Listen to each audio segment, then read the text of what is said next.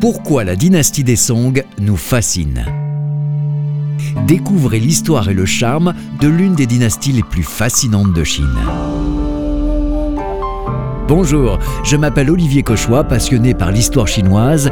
Dans cette série de podcasts, nous allons braquer le projecteur sur la dynastie des Song, l'une des époques les plus prestigieuses de la longue histoire de Chine.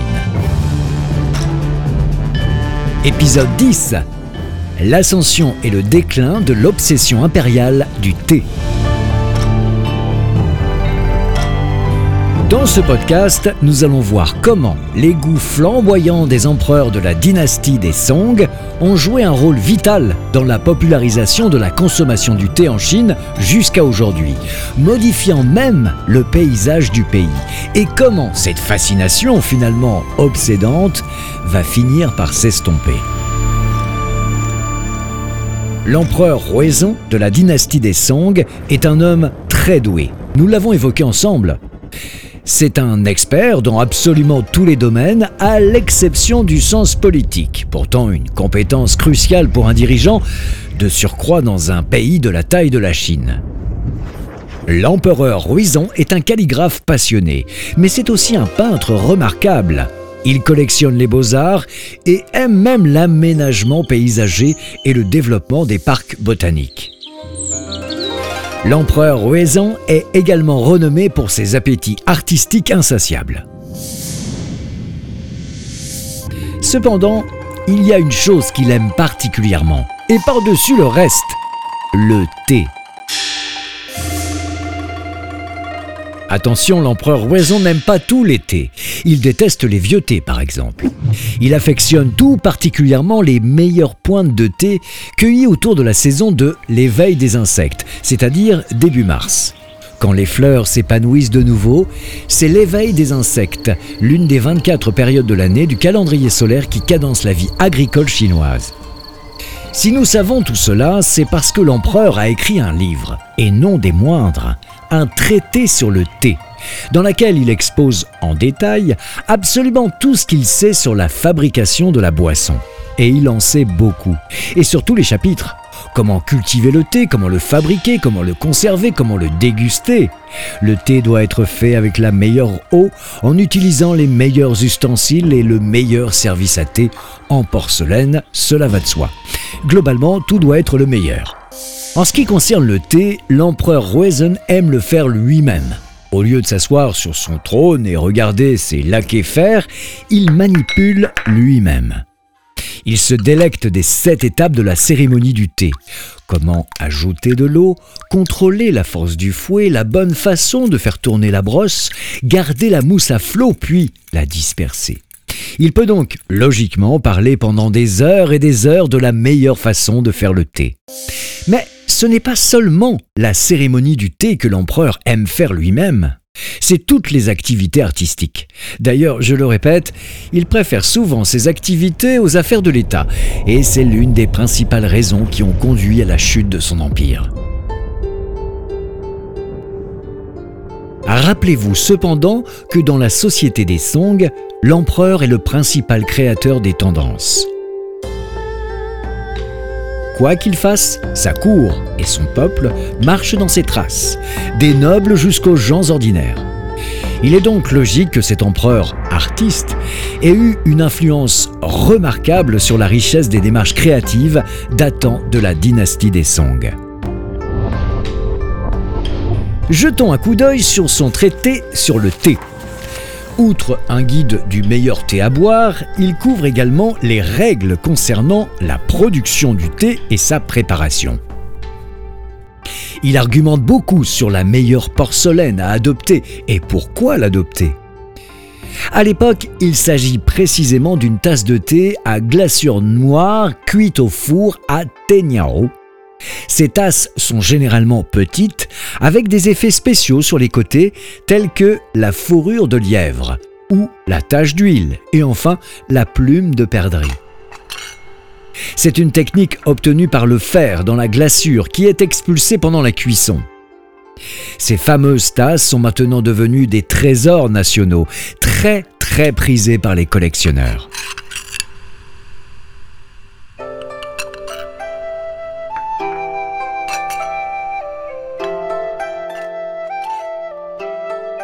L'érudit de la dynastie des Song, nommé Tahitien, a mentionné cette préférence dans son livre Dossier sur le thé. Je cite Le thé est de couleur claire et à meilleure allure dans des tasses noires. Les tasses fabriquées à Tenyao sont de couleur noire bleutée, marquées comme la fourrure d'un lièvre. Étant d'un matériau assez épais, ils retiennent la chaleur de sorte qu'une fois réchauffées, elles refroidissent très lentement et sont évidemment très appréciées pour cette fonction précise. Aucune des tasses produites ailleurs ne peut rivaliser avec celle-ci. D'ailleurs, les tasses bleues et blanches ne sont pas utilisées par ceux qui organisent des dégustations de thé. L'empereur Ruizan affectionne la coupe de la tasse à rayures en fourrure de lièvre, très précisément, mais même aujourd'hui elles ne sont pas faciles à fabriquer. Combinées au goût de l'empereur, cette rareté les a rendues encore plus précieuses. Bien évidemment, si l'empereur vous offre une tasse de thé émaillée noire, vous êtes dans ces petits papiers. Cela signifie que l'empereur vous tient en haute estime, logiquement. Pendant la dynastie des Song, les goûts des empereurs pour le thé façonnent non seulement les sujets de la cour et le peuple, mais il va même jusqu'à modifier le paysage tout entier de la Chine. Un exemple Le thé préféré de tous les temps est le thé blanc, à tel point que les agriculteurs ont reçu un ordre impérial de planter cette catégorie de théiers. Et bientôt, presque tous les bénats chinois ont eu un ou plusieurs plants de thé blanc dans leur jardin. Un peu comme les grands millésimes de vin français, il faut savoir que les meilleurs thés à l'époque sont des cadeaux très prisés. Ils sont en effet envoyés en cadeau aux hauts fonctionnaires et aux érudits. C'est donc valorisant d'être celui dont la récolte est choisie.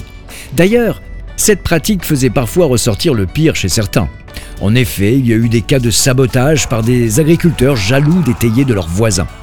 Mais il y a aussi quelques belles histoires, comme celle de Tahitien, qui a écrit un poème sur une récolte qui avait été détruite par jalousie et qui n'a pas eu autre choix de développer une nouvelle brindille. Et contre toute attente, les feuilles de cette nouvelle pousse étaient encore plus fines qu'auparavant.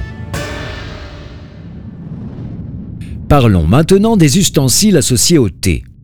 Nous avons appris dans le dernier podcast que le bambou est utilisé pour fabriquer les fameux pinceaux servant à fouetter la mousse lors des cérémonies du thé. Raffinement oblige, beaucoup d'empereurs de la dynastie des Song ont cependant choisi l'or et l'argent pour ces ustensiles. Dans son traité sur le thé, l'empereur Wezan a écrit ces jolis mots. Briser la jade, picoter l'or, siroter l'essence. Décryptage de cette courte poésie. Briser la jade signifie briser le gâteau de thé. Picorer l'or fait référence au fait de briser le gâteau de thé dans un ustensile en or, créant ainsi une poudre. Et puis enfin, siroter l'essence, la bonne manière de prendre son thé est de le déguster par petites gorgées et non pas d'avaler le contenu de sa tasse rapidement comme un assoiffé. Tout ce qui monte redescendra un jour. C'est une loi immuable.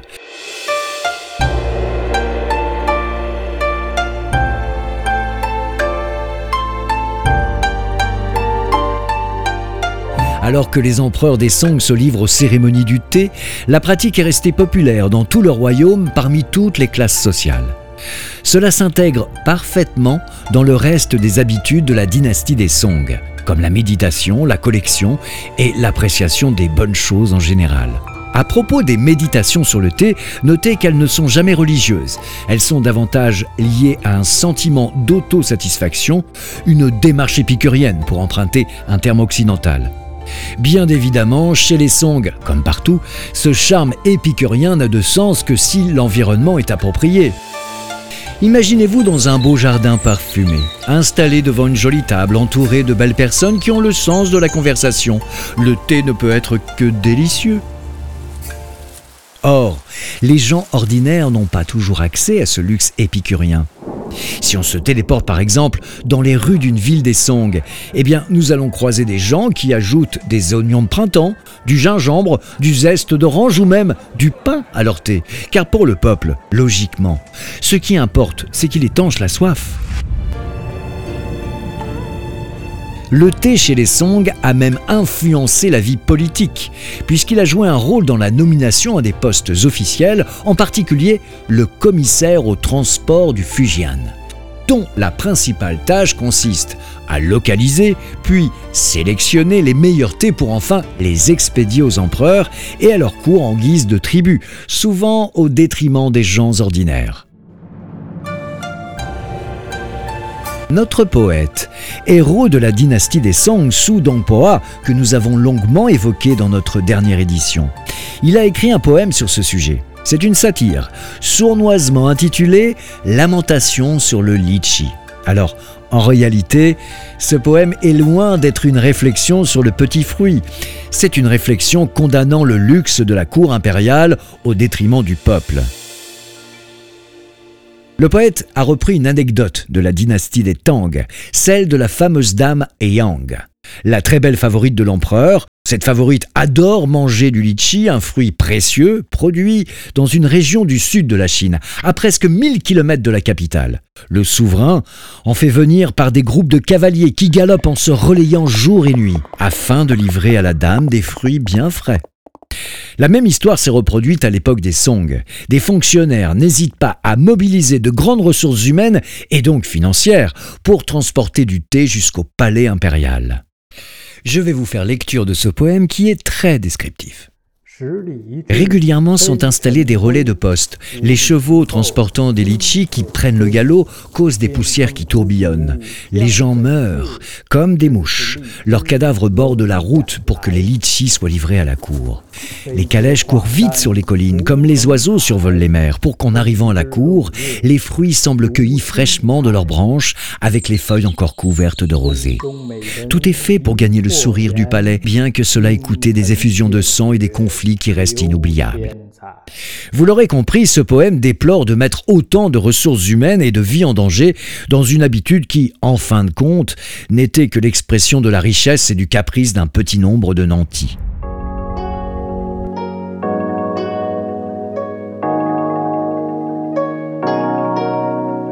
L'engouement pour le thé dans la Chine ancienne a atteint son apogée pendant la dynastie des Song, en s'appuyant fortement sur le goût des empereurs pour le luxe. En effet, les meilleurs thés, services à thé maisons de thé sont largement hors de portée des gens ordinaires. D'ailleurs, après que les empereurs s'en soient désintéressés, l'appréciation du thé a considérablement diminué. Les dynasties ultérieures ne vont pas être de tels accros au thé. Par exemple, l'empereur fondateur de la dynastie des Ming, Zhu Huanjia, n'était pas de haute naissance. Il a donc interdit à tout fonctionnaire de les présenter à la cour. De nos jours, malgré un grand renouveau de la consommation de thé en Chine, les Chinois boivent rarement du thé en poudre comme sous la dynastie des Song. L'habitude tombe dans l'oubli. Mais une chose ne change pas et ne changera certainement jamais. La Chine est toujours associée au thé, à sa délicatesse, à son odeur et à son goût. Et tout cela, en grande partie, grâce à la dynastie des Song.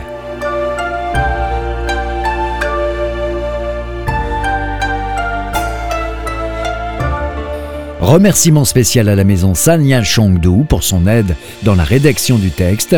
Je vous donne rendez-vous dans un prochain épisode.